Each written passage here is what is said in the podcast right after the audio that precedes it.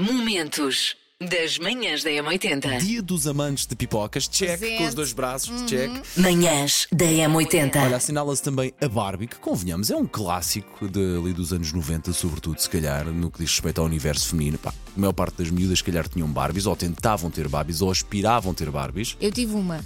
Pronto, Eu tive tiveste uma, uma, que me pronto. deram, não foram os meus pais, que eles coitadinhos não tinham dinheiro para isso. Ok, Ia para a casa das minhas amigas para brincar com as Barbies delas e com os Kens. pronto. Agora pensa. Brincavam aos pais e às mães. E hoje os parabéns vão para. Tiago Amaral! Parabéns, Tiago! Tiago é professor de Educação Física. Os amigos dizem que ele tem demasiada energia e que se dependesse do Tiago estavam sempre a praticar um desporto qualquer. Oh, Tiago! Levantamento do copo e do garfo também são desportos muito apreciados pelos seus amigos, está bem? São, Fica a são, dica. são, são, são. A frase que o nosso professor de Educação Física preferido mais diz é: Não há impossíveis. A pergunta deve ser feita sempre desta forma: Como é que eu consigo? É a mensagem que ele passa aos alunos. Diz ele enquanto faz 30 mil abdominais, não é? Não há impossíveis. Gosto disso, sim, Ah, senhora. Portanto, parabéns, parabéns, Tiago. Tenha um dia muito feliz junto dos seus. Manhãs da M80. Vamos lá pôr os pontos nos is, vamos lá pôr as pipocas doces, sem misturas, no balde das pipocas. Não ok? Já essa, percebeste? Paulo. Já percebeste? Bom, eh, portanto, quais é que são as melhores pipocas? Diga-nos lá. O Paulo Fernandes chega-se já à frente. Não há invenções, não vamos, não vamos inventar. Pipoca tem que ser doce, está bem? Tem que ser Só? quente e tem que cheirar a cinema, Ok. ok? A pipoca tem que ser mista. não é? não estragues, Portanto, pá, e até há uma forma de fazer isso. Deita-se ligeiramente a caixa, põe-se umas salgadas, depois vira-se e põe-se as doces. Que Que, é para gostas de- ficar metade, metade. Que assim vai. É sempre uma Bom, surpresa. eu sou um fanático por, eh, por pipocas, mas há umas que me derretem. São as da Vetters original. Sabor a caramelo, sabor a pretzel, são uma maravilha. Vocês deviam provar. Adeus, bom dia. As melhores pipocas são aquelas acabadinhas de sair e com M&M's incluídos. Eu sou da equipa do Paulo. Lamentos de doces, sem mais nada, e a cheirar a cinema, sim. Confesso que, em relação a comê-las no cinema, não como mais vezes porque acho que são um bocadinho caras. Mas pronto, eh, pipocas doces, sem misturas, sem dúvida. Bem, eu estou com o Paulo Fernandes. Pipocas doces. Eu tive anos a fio sem comer pipocas, porque no Minho, quando era mais pequena, comi tantas pipocas numa festa que o meu tio gozava comigo e dizia: comi pipocas ao almoço, comi pipocas ao jantar. Ah, o raio das pipocas já me estão a enjoar. Eu vomitei a noite toda e durante mais de uma década eu não toquei em pipocas. Hoje em dia já como. Sem dúvida, pipocas, as tradicionais, doces.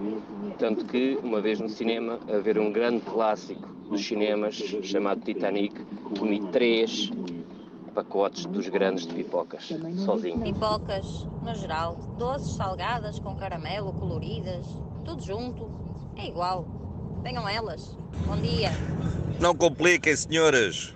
Pipocas são aquelas tradicionais, doces, quentes e frias, daquelas que irritam toda a gente no cinema.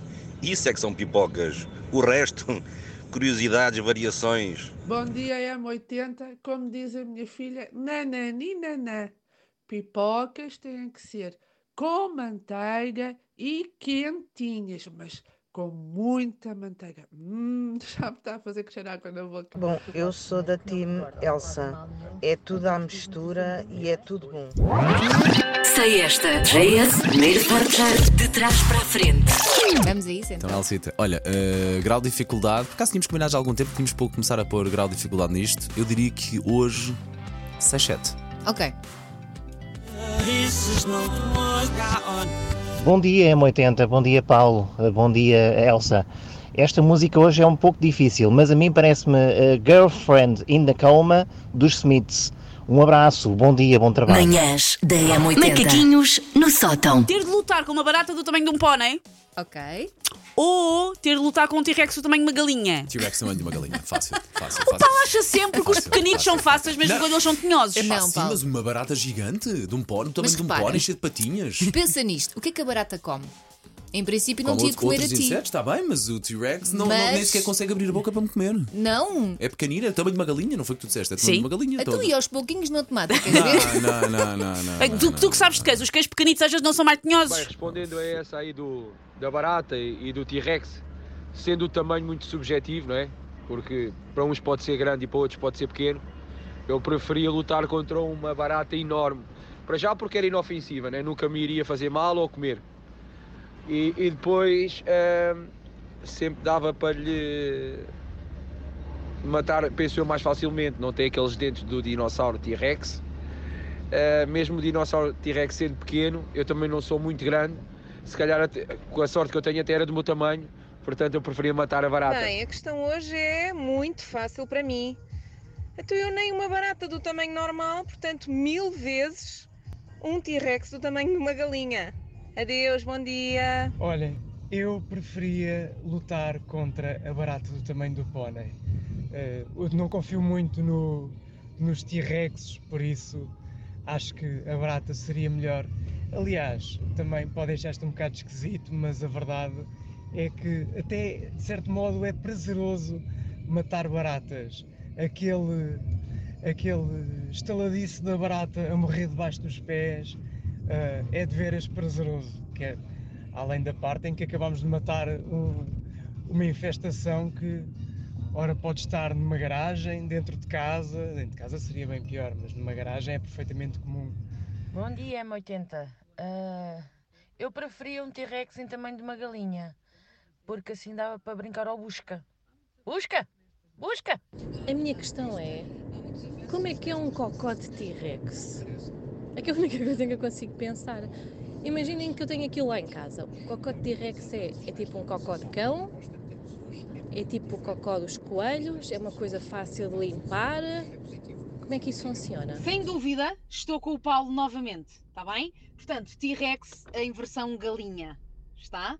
Nunca uma barata do tamanho de um pônei, eu desmaiava. Eu tenho pavor a baratas.